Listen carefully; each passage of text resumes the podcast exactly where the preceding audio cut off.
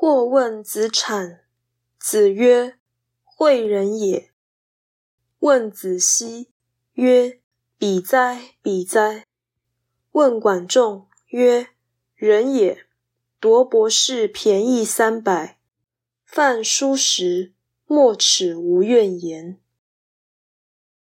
有人问子产这人如何，孔子说是个能加惠别人的人。有人问子西这人如何，孔子说他呀，他呀。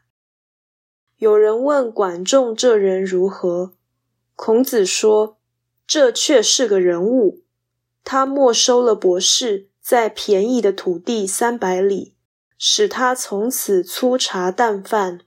但那人居然没有怨言。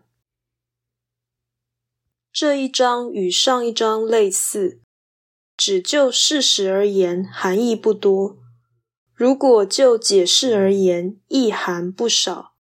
但孔子既然不明说，多做揣测并不是好事。然而孔子评论管仲，常为褒贬参半。富有对于缺陷或原罪的观感，这是表示管仲不是一个普通的执政者，却是一个有为有功的领导人。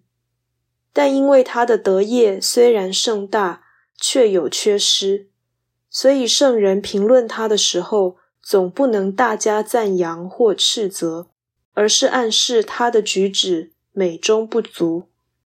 这其实有政治是必要之恶的寓意。